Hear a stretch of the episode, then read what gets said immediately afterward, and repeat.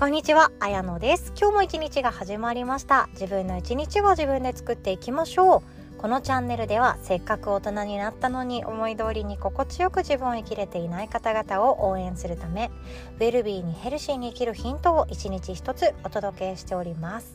ウェルビーパートナーのあなたは今日はいかがお過ごしでしょうか？私はですねこのポッドキャストチャンネルを一度でも聞いてくださった方のことを勝手にウェルビーパートナーと呼ばせていただいております。仲間として一緒に進化していただけたらなっていうそんな思いも込めさせていただいております。今日はですねマウンティングに対して使える一言。っていうお話ですマウンティングってあの取る側の人は自覚ないと思うんですけど取られる側の時になんか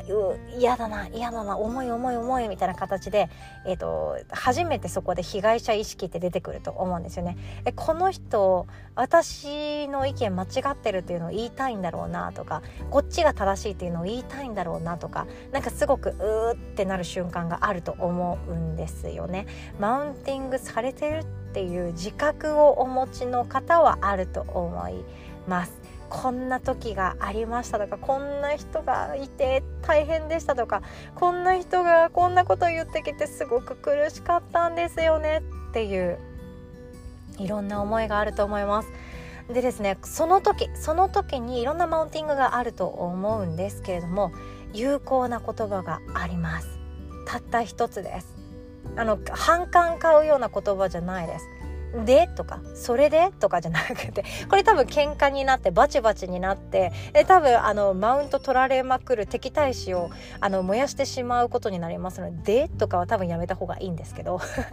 そういう言葉じゃなくてですねたった一つ有効的な言葉があることが判明しました。それはですねそうだったんですね。です。そうだったんですねこれだけだそうです。でこれだけだそうですですし私も使ってみて有効だったので今回はシェアさせていただきました。え例えばですねえっと頑張らなきゃいけないマウンティングとか苦労した方がいいマウンティングとかえっと人生大変なんだからマウンティングとかっていろんな 今勝手に名称をつけてますけどね。いろんなマウンティングがあると思うんですよ。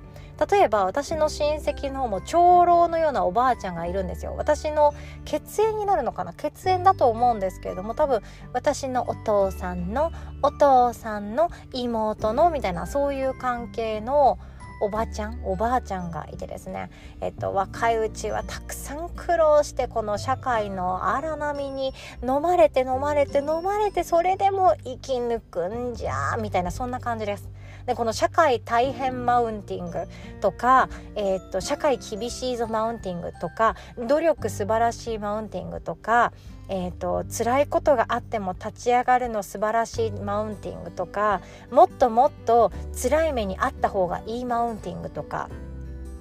いろいろとあるわけなんですよね。そういうなんでしょう多分本人はただの昔話自分こんな大変なことがあってねっていうことを私に言いたいだけなんだけだろうけれどもそれでもやっぱりなんか聞き手としてはなんかそうならなきゃいけないんじゃないかって思っちゃうわけなんですよ。そういう経験ありません？社会人ってさ大変なのは当たり前だし努力するのは当たり前だし厳しいのは当たり前だからそんな中でも頑張っていくしかないんだよね。そうだよね。で私も昔はさみたいな。その先輩の30年前の話とかを聞かされて、うん、なんか最近の子たちはさ生ぬるいよねとかいい時代になってしまったよねとかなんかいろいろあるとは思うんですよね。いろいろあると思います。どっちもいい悪いとかだけじゃなくってもっともっと深いところがあると思ってこのパターンはこっちがいいよねこのパターンはこっちがいいよねとかこの人にとってはこっちがいいよねなはずなのに社会全体ってこうだよね。もう努力しないと厳しいところに体を置かないとダメだよねみたいな感じの人の昔話とかその苦労話とかを聞かされていくとそうなっていない自分のことをなんか私まだまだなのかなとかそうなった方がいいのかな苦労した方がいいのかなとか苦労してない私ダメなのかなとかそんな思いを抱いてしまうことがあるかもしれないんですけども実は全然違っているんですよ。そうだったんですねでいいそうなんですよ。だってその言ってくれてる人と私自身は肉体も違えば魂も違って見た目も違えば経験値も違って出会った人も違えばもう全てが違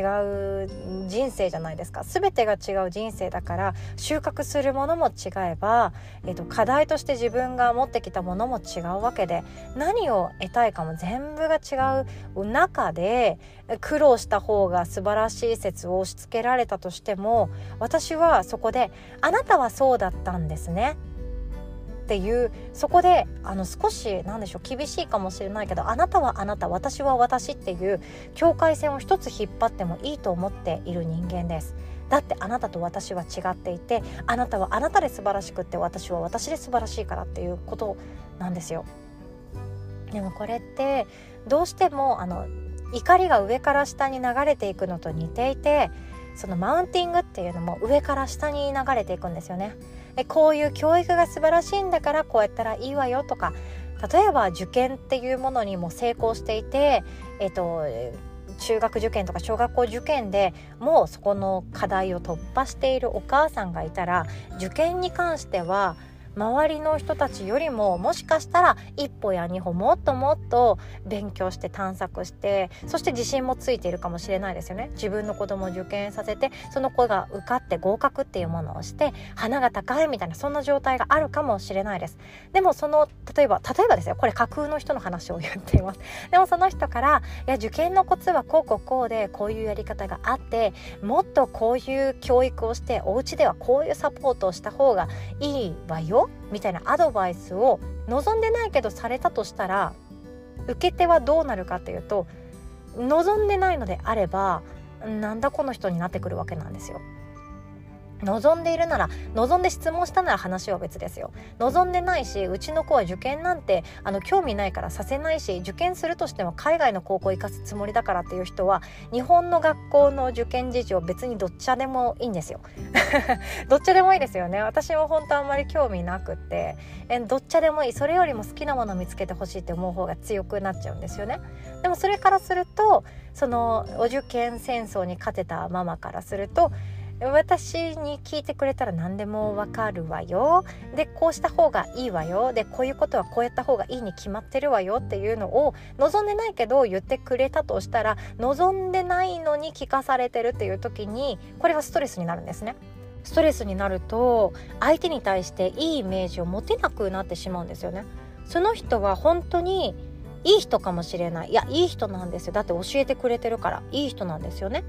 で自分に何かしら知っているものはシェアしようとかこっちがいいからこっちが近道だからって教えてくれているとしたとしても聞き手は望んでなくってなんかもう嫌なんだけどそういうの言われ方めっちゃ嫌なんだけどっていう逃れたい逃げたいって思ってしまっているのであればこれはストレスであり、うん、マウント取りたい合戦に勝手に入れ込まれている状態になってしまうんですよね。で本人は多分マウント取ろうとか思ってる人もいるかもしれないけど思っていないことだってあって偉そうだなとかなんかもうそのね自分が上に行きたいとかそういう自覚ってほとんどの場合なくってでも取られた側の方は自覚があってなんでそういう方するかなとか何であの人偉そうなんだろうっていうような思いだけでしこりが残っていくんですね。でも本当は本当はそういう話を抜きにしたらめちゃくちゃいい関係性かもしれないのにっていう時ってもったいないじゃないですか。なのでそんな時に使ってください。あそうだったんですね。って。ここでポイントなんですけどそうですよね。とかそうなりますよね。って言うとこれは同感しましたっていう相づちなんですよ。そうだったんですねっていうのはあなたにとってはそうだったんですねっていう言い方なんですよ。そうですよねっていうのは私はあなたの意見を聞いてそうですよねって思いましたっていう共感の言葉になるんですね。これが日本語の面白いところですよね。英語だったらもっと分かりやすいと思います。I think そうなのかそれとも You tell me こうなのかっていう主語が全然違うから、えっと、共感なのかそれともあのああなたはそうなのねっていう割り切った言葉なのかっていうのがすっごい分かりやすいんですけど日本語って奥がが深いんですよね。もうぶっちゃけ私みたいな日本語下手くそな人からしたらあめんどくさい。とかあなんかもう難しい。逃げたいってなってしまうんですけども、まあ、それが日本語の素晴らしいところでもあります。なので日本語を使っていく私たちとしてはマウンティングを取ってくる人が出会ったとしてその人に別に取られたいとも思っていないしでもこの人と悪い関係性にはなりたくないし敵にはなってなりたくないしという場合はそうだったんですね。だけで OK です。しかもニコニコ笑顔でそうだったんですね。でいいと思います。それだけでいいと思います。そこから話を膨らませる努力もしなくてよければその人の機嫌をとってどうにか調理しようなんてしなくてよくって。そういう関係性をもう敵とか作りたくないし平和な状態がいいっていう時は一言そうだったんですね。乗り切っていきましょう。っていう最近の私の学びをシェアさせていただきました。今日はこんなお話でございました。最後までお聴きくださりいつも本当にありがとうございます。おしまい。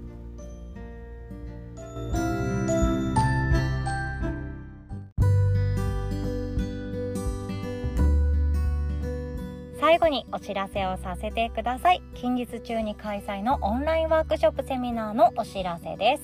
まずは8月30日水曜日の朝9時スタートです。あなたの好きとやりたいを見つけるワークということでこれ私一人開催なんですけれどもあなたの好きなこととやりたいことを見つけるワークを一緒にしていきます。私の好きって何だろう私のやりたいことって何だろう？っていうのを一緒にクリアにしていくようなそんな回になっております。そして9月6日水曜日の夜7時30分からは個人ビジネス初めの一歩コーチ講師カウンセラーセラピストっていうオンライン講座になっております。これから副業をオンラインでそして個人で始めようと思っている方対話を通じてそして話を聞くということを通じて誰かの喜びや生きる希望力になったらなっていう優しい思いを持っている方に来ていただけたらなと思っております。そして9月9日土曜日朝8時からはこちらもオンラインの開催です。睡眠の専門家ネムちゃんによる特別開催の快眠セミナーとなっております。心地よく眠り、思いのままの毎日を作りたい方にお越しいただけたらなと思っております。もう目覚まし時計に起こされる毎日は嫌だと、そしてやりたいことをやるすっきりとした人生につなげたいっていう思いをお持ちの方にぜひとも参加していただけたらなと思います。で、この快眠セミナーはですねですね追加開催が決定しております。9月19日火曜日の朝9時スタートとなっておりますのでお好きな方をお選びください。他にもオンラインセミナーございます。あなたが人の心を救う人になろう。ERC コーチング体験講座。9月20日水曜日の朝9時スタートとなっております。そしてあなたのやりたい仕事を見つけるワーク。こちら9月30日土曜日の朝9時スタートとなっております。私が開催しているものは無料でご参加いただけるものばかりとなっておりますのでぜひともこの機会にご参加いただけたらなと考えております。ご予約の際に質問フォームがありますのでもし何か悩み相談をされたかったり伝えたいメッセージがある方はそちらにメッセージ文章を書きいただけましたらこちらにメッセージ届くようになっております。詳細はこの音声の概要欄の URL リンクからチェックしていただけますと幸いです。お会いできますの心から楽しみにしております。最後までお聴きくださりありがとうございました。おしまい。